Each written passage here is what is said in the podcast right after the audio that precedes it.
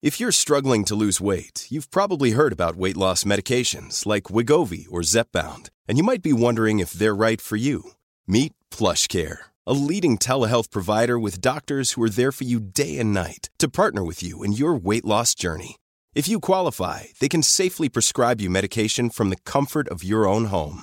To get started, visit plushcare.com slash weight loss. That's plushcare.com slash weight loss. plushcare.com slash weight loss. Imagine the softest sheets you've ever felt. Now imagine them getting even softer over time. That's what you'll feel with Bowl and Branch's organic cotton sheets. In a recent customer survey, 96% replied that Bowl and Branch sheets get softer with every wash. Start getting your best night's sleep in these sheets that get softer and softer for years to come. Try their sheets with a 30-night guarantee. Plus, get 15% off your first order at bowlandbranch.com. Code BUTTERY. Exclusions apply. See site for details.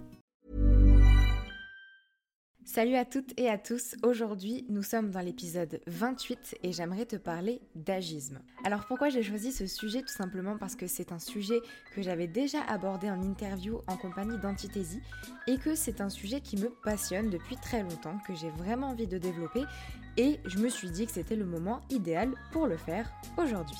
Alors pour commencer, qu'est-ce que c'est que l'agisme? Je vais commencer par te lire la définition de l'OMS qui est, je pense, la plus objective possible. Alors l'agisme, c'est le fait d'avoir des préjugés ou un comportement discriminatoire envers des personnes ou des groupes en raison de leur âge.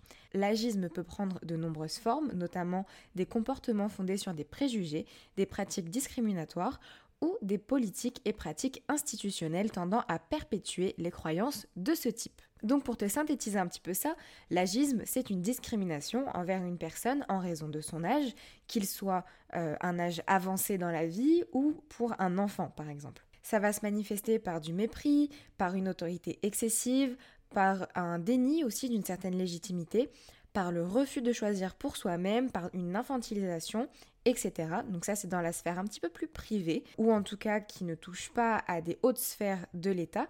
Mais on peut en parler aussi puisque comme l'OMS le dit, ça a des pratiques institutionnelles, c'est-à-dire que le système, notre politique est fondé sur un certain agisme qui va favoriser ces comportements-là, qui va engendrer des pratiques euh, discriminatoires envers les personnes d'un âge différent d'une autre. J'espère que c'est clair. Alors tout le monde peut être touché par l'agisme, que ce soit les personnes âgées, les ados ou les enfants.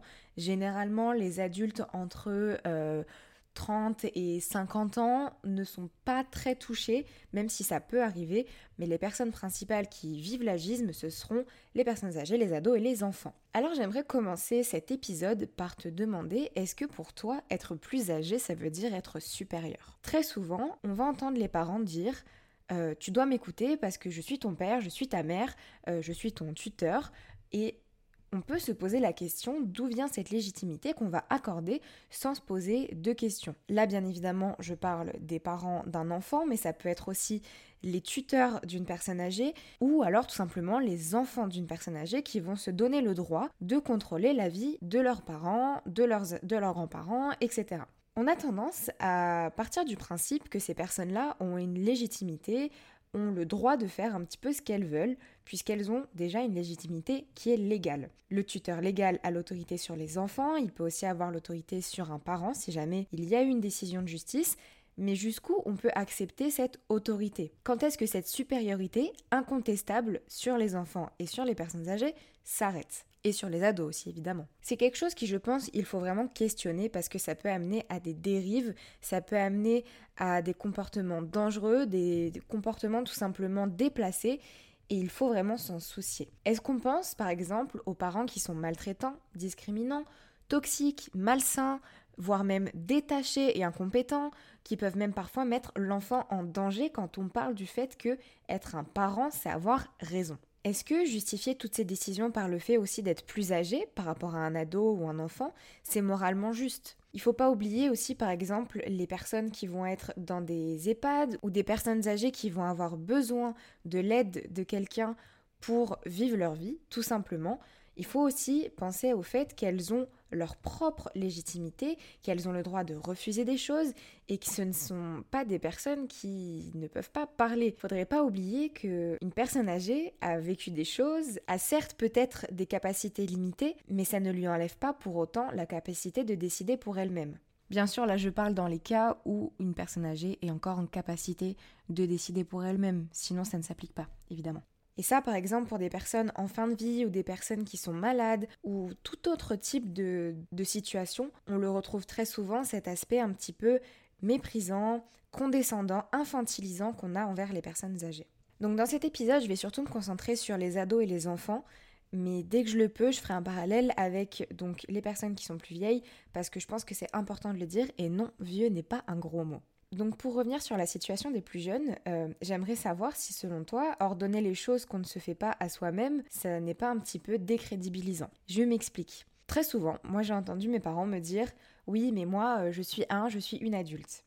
Par exemple, pour euh, le téléphone à table, pour le fait de dire des gros mots, pour le fait de s'habiller, de se maquiller d'une certaine façon, de manger entre les repas ou plein d'autres choses, plein d'autres choses du quotidien que on va interdire à un enfant ou un ado de faire, mais qu'en tant qu'adulte, on va se permettre de faire.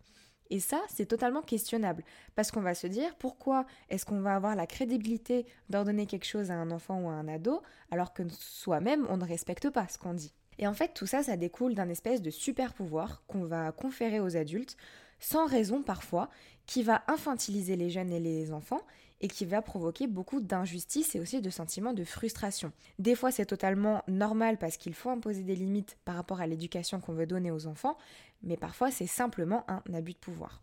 Et c'est ce dont je voudrais parler dans cet épisode parce que les dangers de la supériorité concernant les adultes et les enfants, ça amène donc aux abus de pouvoir et tout ce que ça peut impliquer, c'est-à-dire de la manipulation, la peur de l'adulte aussi qu'on peut ressentir en étant plus jeune, euh, l'impossibilité aussi de contredire, et tout ça, ça va mener un enfant à une situation, à une situation très délicate, puisque s'il est dans une situation dangereuse ou compliquée face à un adulte, il n'aura pas forcément la facilité à réagir et à se protéger. Pourquoi? Parce qu'un enfant, face à un adulte, c'est une personne inférieure. Et ça, pour moi, c'est vraiment la centralité du problème. Lorsqu'on dit à un enfant ou quand on fait comprendre à un enfant tout simplement de manière implicite qu'il est inférieur à l'adulte, on autorise à peu près tous les adultes de l'entourage à avoir un pouvoir sur cet enfant. Je m'explique, c'est pas forcément quelque chose qui est conféré euh, à haute voix, c'est pas quelque chose qu'on va dire, c'est même, même pas forcément quelque chose qu'on va penser, mais dans la tête de l'enfant, ça va résonner comme ça. On va lui dire les parents sont plus intelligents, sont plus compétents que toi, les adultes ont raison, donc si un adulte te dit de faire quelque chose, il a raison. Et ça, ça peut être très dangereux. Par exemple, je me souviens, je la cite parce que c'est à elle que je pense euh, quand je parle de ce sujet-là. Je me rappelle d'Antithésie, donc avec qui j'ai fait une interview que je te mettrai dans la description si tu as envie de l'écouter. Euh, Antithésie avait fait une vidéo il y a quelques temps sur sa chaîne où elle racontait une anecdote et elle disait euh, que voilà, elle avait un mot de passe avec sa maman pour euh, si jamais quelqu'un un jour avait besoin de venir la chercher à l'école et qu'elle n'était pas au courant, donc si quelqu'un remplaçait sa maman, je veux dire, j'espère que je retranscris bien cette histoire. Euh, donc elle avait un mot de passe avec sa mère pour euh, que cet adulte en question puisse lui dire et lui certifier qu'elle était en sécurité et que c'était bien la maman qui avait décidé qu'elle viendrait la chercher. Il se trouve qu'un jour elle se retrouve dans cette situation, la mère de Antithésie ne peut pas venir la chercher, je sais plus si c'était sa mère ou son père, mais il me semble que c'était sa mère. Mais la personne en question, donc l'adulte qui vient la chercher, elle connaît cette personne, mais elle ne donne pas le mot de passe. Et il se trouve que c'était la règle en fait. C'était tu ne pars pas avec quelqu'un tant qu'il n'y a pas le mot de passe, plus ou moins je synthétise. Mais Antithésie n'a pas eu euh, le courage de demander le mot de passe et elle a simplement suivi. Je me demande même si elle n'y a pas pensé, je me souviens plus, j'ai pas revu la vidéo avant de faire cet épisode. Mais en fait, cet exemple, il montre bien que même dans un contexte où on a des règles, où on a des petites astuces, des petites choses comme ça, on peut se retrouver totalement démuni et impuissant en tant qu'enfant, en tant qu'ado même parfois, face à un adulte qui a l'autorité parce qu'on en a peur, parce qu'on sait qu'il est plus fort, parce qu'on se dit, consciemment ou pas, que c'est une personne qui a raison. Donc je pense qu'il faut questionner cette supériorité, qu'il faut questionner la légitimité qu'on donne aux adultes et le pouvoir qu'on donne aux adultes sur les enfants. On va revenir un petit peu sur le cas des personnes âgées, et là je vais reprendre l'OMS puisqu'ils en parlent sur leur site, et ils disent que l'agisme a des effets nocifs sur la santé des personnes âgées, puisque des études scientifiques montrent que les personnes âgées ayant des attitudes négatives vis-à-vis du vieillissement pourraient vivre 7 années et demie de moins que ceux qui ont des attitudes positives. Donc là, on, on parle de l'agisme envers les personnes qui vieillissent et on voit bien que le fait de dénigrer le vieillissement, eh bien ça a un impact sur la santé et c'est vraiment pas négligeable. Donc par rapport à tout ce que j'ai pu te dire par rapport à la légitimité des adultes, au pouvoir qu'on confère aux parents, etc., il va y avoir plusieurs arguments. L'un des premiers qu'on va me dire, ça va être l'argument par exemple de l'expérience, euh, dans le sens où un ado qui va avoir envie de se gérer lui-même, un enfant qui va penser avoir raison, aura forcément tort ou en tout cas aura plus de chances de se tromper, dans le sens où il n'a pas l'expérience nécessaire pour savoir à quoi s'attendre dans la vie. Donc ça c'est recevable mais pas à 100% dans le sens où, très bien, l'adulte a de l'expérience, l'adulte euh, peut donner son expérience pour éviter à l'enfant ou à l'adolescent de faire des erreurs, pour lui éviter de se mettre en danger, pour lui apporter ses connaissances et lui permettre de voir les choses autrement, etc.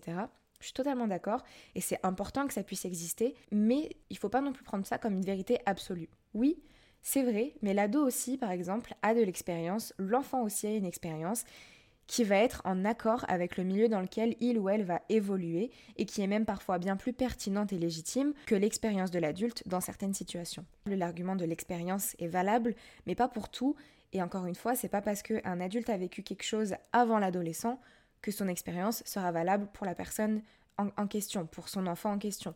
C'est pas parce qu'un adolescent va avoir envie d'aller à une fête et que le parent va, estimer qu'une fête sans surveillance, par exemple, est dangereuse pour l'adolescent, parce que lui-même a vécu ça ou parce que lui-même imagine ça parce que c'est son schéma de pensée, mais c'est pas forcément vrai. Euh, tout dépend du contexte, tout dépend de la personne que l'ado est, tout, est, tout dépend de la maturité de la personne. Enfin, voilà, il y a énormément de facteurs qui rentrent en jeu et il ne faut pas prendre l'argument de l'expérience comme quelque chose, encore une fois, d'absolu et d'irrévocable. Ensuite, on va avoir l'argument de la hiérarchie.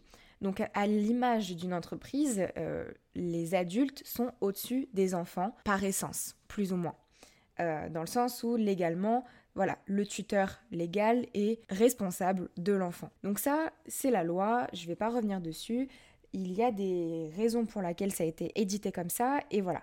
Maintenant, on peut se poser la question de manière générale, en dehors des parents, en dehors des tuteurs, si cette hiérarchie entre les âges est juste ou pas. C'est toujours une question de légitimité finalement.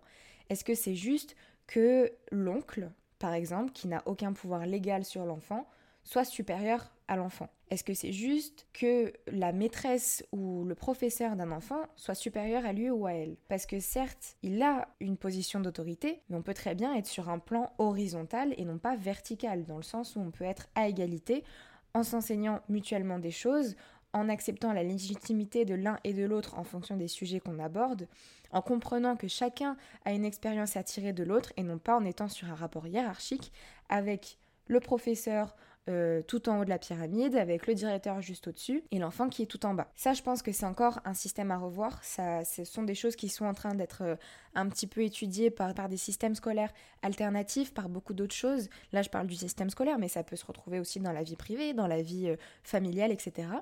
Et est-ce que on pourrait pas tout simplement voir une hiérarchie dans un plan horizontal et non plus vertical? Il faut ensuite rappeler bien évidemment que l'enfant a les mêmes droits qu'un adulte. C'est pas parce qu'on est un enfant qu'on doit faire plus ou qu'on doit faire moins. On a des devoirs évidemment, mais un enfant n'est pas inférieur par essence à un adulte et ça c'est ce que j'ai déjà dit, c'est mon point de vue personnel. Mais euh, je pense vraiment qu'il faut prendre l'enfant comme un être à part entière qui a sa légitimité, sa façon de penser, sa personnalité, qui est en construction, puisque évidemment un enfant se construit tout au long de sa vie jusqu'à sa majorité et même bien après, mais ça ne veut pas dire qu'il est inférieur à l'adulte et surtout ça ne veut pas dire que l'adulte est supérieur à lui et qu'il a plus de droits par rapport à lui. Et ça nous amène à un autre sujet qui est pour moi essentiel. Est-ce que il ne serait pas souhaitable de parler à un enfant comme on parle à un adulte? Alors, bien évidemment, c'est à nuancer pourquoi je propose ça, pourquoi je parle de ça et pourquoi personnellement j'essaye d'appliquer ça dans ma vie, pour le ou la responsabiliser, pour lui donner du pouvoir, de l'importance, pour ne pas le, ou la mettre dans une position d'éternelle victime, d'éternelle soumission jusqu'à ses 18 ans, comme j'ai pu le dire juste avant, ce qui peut d'ailleurs amener à des comportements excessifs une fois l'âge adulte atteint. Et euh, ça peut aussi permettre à l'enfant de ne pas reproduire des schémas dangereux et ou toxiques qu'il aurait vus, qu'il aurait intériorisés parce que frustration, parce que euh, pas écouté, etc. Alors qu'est-ce que je veux dire par euh, parler à un enfant comme on parle à un adulte? Bien évidemment, ça ne veut pas dire enlever toute l'innocence d'un enfant, lui raconter des choses qui ne sont pas de son âge et l'exposer aux problèmes de la vie, euh, quel qu'en soit le coup. Pas du tout. C'est absolument pas ça dont je parle. Quand je dis parler comme on parle à un adulte, c'est sur le ton qu'on utilise, c'est dans les mots qu'on utilise, c'est dans la manière qu'on va s'adresser à l'enfant. Euh, un enfant, c'est pas bête. Un enfant, ça apprend énormément de choses toute la journée à l'école et ça a les capacités de comprendre ce qu'on lui dit. Même s'il y a des choses qui ne sont pas de son âge, dont on ne peut pas parler, qui ne sont pas adaptés à son état, etc., ça ne sert à rien de cacher les choses à un enfant puisque on ressent tout en tant qu'enfant, surtout dans le cercle familial. Ça veut aussi dire adopter un ton respectueux euh, qui lui montre qu'il a son rôle à jouer dans la famille et dans la vie de manière générale, que comme je l'ai dit, il n'est pas une éternelle victime, il n'est pas soumis aux adultes et qu'il a son importance, il a son mot à dire. Ça ne veut pas dire lui donner tous les droits, ça ne veut pas dire faire un enfant roi, ça ne veut pas dire se soumettre à l'inverse à son enfant, ça veut simplement dire lui donner de l'importance, lui permettre de s'exprimer, éviter les non-dits. Et voilà, c'est une question de euh, tout simplement se mettre au même plan que lui, tout en gardant la question de l'âge pour le préserver, parce que ça reste un enfant qu'il faut préserver. Mais voilà, ne pas infantiliser toute sa vie jusqu'à ses 18 ans, voire même après, une personne sous prétexte qu'il est plus jeune que nous. Et encore une fois, je ramène ça aux personnes plus âgées, c'est aussi adaptable, puisque après tout, euh, c'est pas parce qu'une personne est plus vieille qu'elle est peut-être moins en capacité de s'assumer toute seule, qu'elle a besoin d'une assistance, etc., qu'il faut lui reparler comme à un enfant ou qu'il faut l'infantiliser. Et enfin, euh, le dernier point que je voudrais aborder, qui pour moi est très très important et que j'entends pas très souvent, c'est le fait d'admettre sa faiblesse face à un enfant je voulais vraiment en parler parce que pour moi c'est quelque chose de primordial, presque plus important que tout ce que j'ai pu dire avant. Admettre sa faiblesse face à un enfant ou à un ado d'ailleurs, montrer sa vulnérabilité, ça permet de lui montrer, de mettre sur un plateau le fait que l'adulte n'est pas tout puissant et n'est pas infaillible. Euh, ça va vous permettre de vous décharger d'un poids et de ne pas avoir à constamment être la référence, à être l'exemple, à être la personne à suivre, parce que non, vous ne savez pas tout, vous n'êtes pas infaillible, vous avez des failles, vous avez des faiblesses et c'est normal. Ça permet à l'enfant d'avoir un niveau d'égalité avec l'adulte quasiment égal, donc encore une fois, un point de vue horizontal et non pas une hiérarchie verticale, de ne pas avoir peur des adultes entre grands guillemets, hein, des adultes en général, et de pouvoir prendre son pouvoir quand il le faudra. Ça va lui permettre de s'affirmer, de se responsabiliser émotionnellement et donc, si jamais un jour il y a besoin, l'enfant, l'adolescent, la personne en question pourra se sentir en capacité d'aider son parent si jamais il a besoin de son aide et c'est normal. Pour moi, c'est contre-productif de, vouloir s'empêcher de pleurer face à un enfant. C'est contre-productif de vouloir cacher ses peines, de vouloir cacher ses peurs, de vouloir cacher les choses qu'on a du mal à accepter, sa colère même parfois, sans pour autant leur rendre responsable. Mais voilà, tout le monde est en colère, tout le monde est triste, tout le monde pleure, tout le monde parfois a des doutes, et c'est normal. Et montrer ça à un enfant, montrer ça à un ado, ça va lui faire comprendre que si jamais il ressent ça, c'est complètement normal et que c'est ok, comme on aime bien le dire euh, en ce moment sur les réseaux, c'est ok de pas être euh, tout puissant, c'est normal, c'est pas grave. Et de voir quelqu'un qu'on estime avoir peur, être euh, triste, être faillible, ça nous permet de nous identifier peut-être un petit peu plus à ces émotions-là, à se responsabiliser émotionnellement, de se dire ok j'ai le droit de ressentir ça, d'avoir un petit peu moins du coup de névrose à l'âge adulte et euh, de comprendre un petit peu plus que on peut vieillir, on peut grandir, on peut évoluer, être une personne merveilleuse tout en ayant des faiblesses et que c'est normal. Et je pense vraiment que pour beaucoup de personnes, si elles avaient reçu cette éducation émotionnelle-là, si elles avaient compris ce genre de choses, aujourd'hui, elles seraient peut-être plus à l'aise dans leur vie d'adulte et elles auraient peut-être un petit peu moins de complexes, de difficultés à avancer, de syndrome de l'imposteur, difficultés à pleurer, etc., à montrer leurs émotions, à dire je t'aime, toutes ces choses-là. Je pense que c'est vraiment un travail qu'il faut faire dès le début, dès l'enfance, dès l'adolescence et qu'il faut continuer après. Voilà, j'ai beaucoup parlé dans cet épisode. Euh, j'ai essayé de le faire sous un format un petit peu plus dynamique, un petit peu différent. Euh, j'ai juste marqué mes petites euh, idées principales et j'ai essayé de développer sans avoir à rédiger avant. J'aimerais bien savoir ce que tu en as pensé, n'hésite pas à me le dire. Tu peux me parler sur Instagram, donc sur bouteille à la mer du bas podcast, où tu retrouveras évidemment toutes les vidéos des interviews ainsi que quelques petites IGTV et autres petites joyeusetés. n'hésite pas bien évidemment à venir me donner 5 jolies étoiles sur Apple Podcast et à me commentaire pour me dire ce que tu penses des épisodes. Si jamais tu veux participer, tu as le mail en description. Et quant à moi, je te laisse écouter la suite de tous les épisodes de ce podcast et je te dis à très vite dans Bouteille à la mer.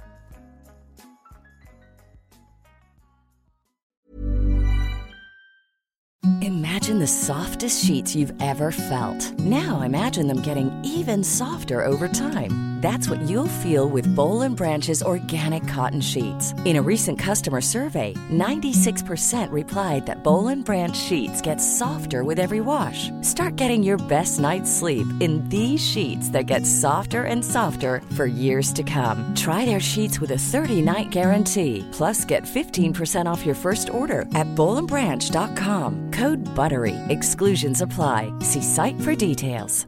Hey, it's Paige DeSorbo from Giggly Squad. High quality fashion without the price tag. Say hello to Quince. I'm snagging high-end essentials like cozy cashmere sweaters, sleek leather jackets, fine jewelry, and so much more. With Quince being 50 to 80% less than similar brands. And they partner with factories that prioritize safe, ethical, and responsible manufacturing. I love that. Luxury quality within reach. Go to quince.com slash style to get free shipping and 365 day returns on your next order. Quince.com slash style. Mom deserves the best, and there's no better place to shop for Mother's Day than Whole Foods Market. They're your destination for unbeatable savings, from premium gifts to show-stopping flowers and irresistible desserts. Start by saving 33% with Prime on all body care and candles. Then get a 15-stem bunch of tulips for just $9.99 each with Prime. Round out Mom's menu with festive rosé, irresistible berry chantilly cake, and more special treats. Come celebrate Mother's Day at Whole Foods Market